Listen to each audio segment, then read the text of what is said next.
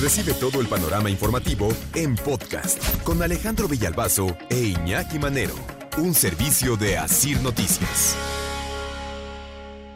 69 años, Alejandra Cuevas, acusada junto con su madre Laura Morán, de 95 años, de la muerte de Federico Gertzmanero, el hermano de Alejandro Gertzmanero, el fiscal general de la República. La acusación en contra de ellas estuvo basada en eh, omisión de cuidados. La acusación del fiscal general de la República en contra de Alejandra Cuevas, eh, hija de Laura Morán. Laura Morán, la concubina de Federico Gersmanero durante más de 40 años. Y Alejandra como su hija, pues conviviendo más de 40 años con Federico Gersmanero, pues las acusó el fiscal de que su hermano había muerto porque no le habían dado los cuidados en los últimos años de vida que tendrían que haberle dado y que por eso había muerto. Y se fue a la cárcel Alejandra Cuevas después de un eh, eh, pleito y de no descansar en lo legal, ayer obtuvo su libertad. Ahora, la obtención de esta libertad llevará consecuencias legales para el propio fiscal general de la República porque se dice que estuvo llena de irregularidades la acusación. Es un caso de esos enredados. ¿Se acuerdan de aquel programa La Araña? Era La Araña, ¿no? Sí. Un programa este, que trataba de desenredar estos casos este, así extraños, policíacos, de, ¿no? Este, llenos de enredos. Pues un caso para la araña. Sí, sí, sí. Y aparte era, era algo que traían mucho las abuelas, ¿no? Vamos a dejárselo a la araña. ¿no? Hace muchos años de ahí se tomó el nombre para este, para este programa. Eh, y, es que además, eh, eh, pues ya la salud de este hombre ya se, ya se había deteriorado, ya venía deteriorándose hace tiempo. Es más, lo que decían los abogados es que era era cuestión de tiempo, ¿no? Realmente, por mucho cuidado paliativo que tuviera este señor, el desenlace hubiera sido el mismo. Eso es lo que dicen los abogados defensores.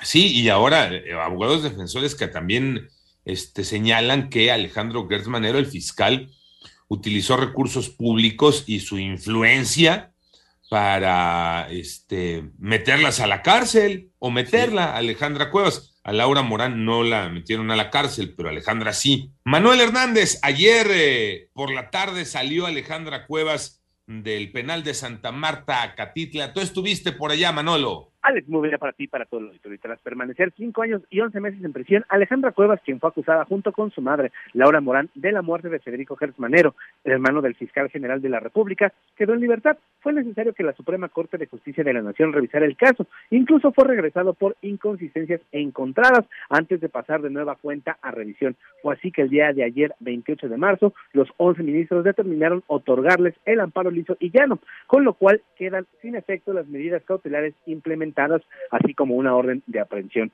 El máximo tribunal del país señaló que para meter a Cuevas a la cárcel se utilizó la figura de garante de, asesoría, de asesoría que es inexistente en el Código Penal de la Ciudad de México. Escuchemos al ministro presidente Arturo Saldívar.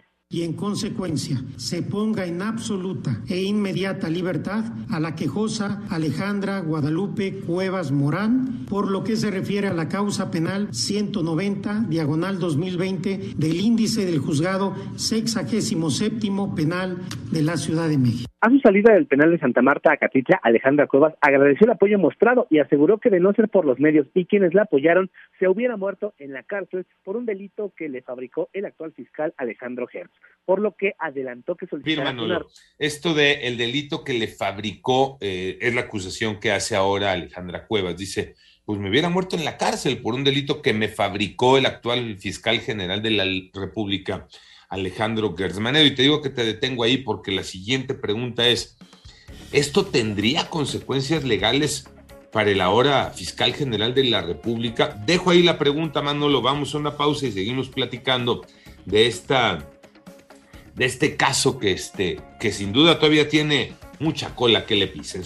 Un año y cinco meses en la cárcel, Manolo. Fueron más de 500 días, una corrección ahí al inicio de cuando nos empezabas a platicar del, tema, este, se daban más los años y los meses para hacer la aclaración de manera puntual.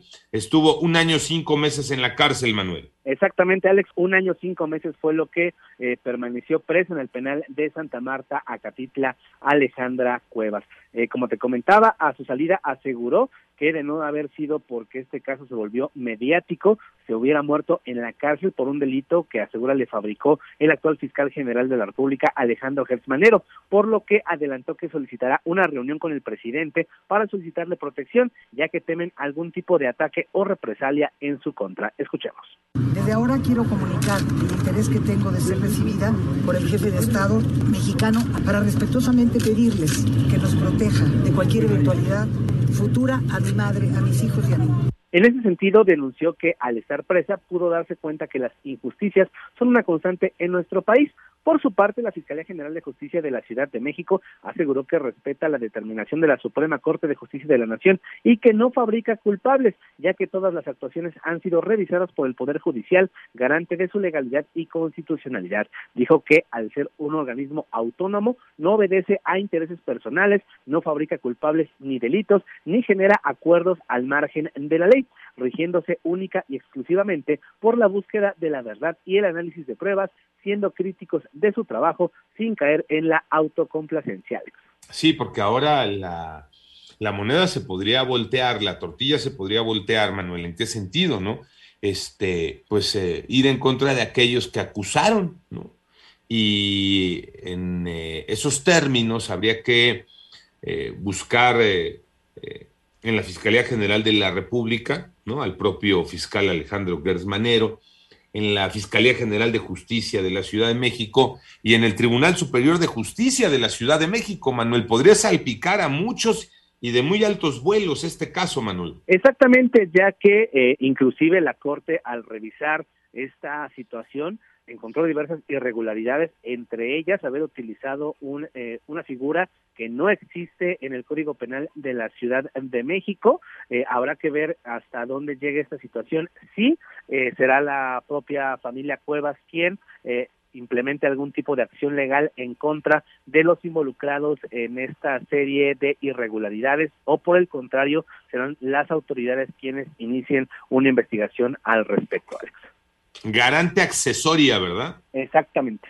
Es la figura que no existe en el Código Penal de la Ciudad de México y que fue bajo esa figura con la que se metió a la cárcel a Alejandra Cuevas, acusada junto con su madre Laura Morán por el fiscal general de la República de no darle los cuidados que según él tendrían que haberle dado a su hermano Federico para que no falleciera, aunque en el tema de la salud, Federico Gersmanero ya muy debilitado, Iñaki. Sí, él falleció en septiembre de 2015 a los 82 años y de acuerdo con el dictamen forense, dice a la letra congestión visceral generalizada, producto de una neumonía y un choque séptico por una úlcera en la espalda. Entonces, bueno, eh, me imagino que la úlcera en la espalda es consecuencia de haber estado mucho tiempo postrado, ¿no? Y esas úlceras sí a veces sí conducen a una infección generalizada sobre todo por un debilitamiento del cuerpo.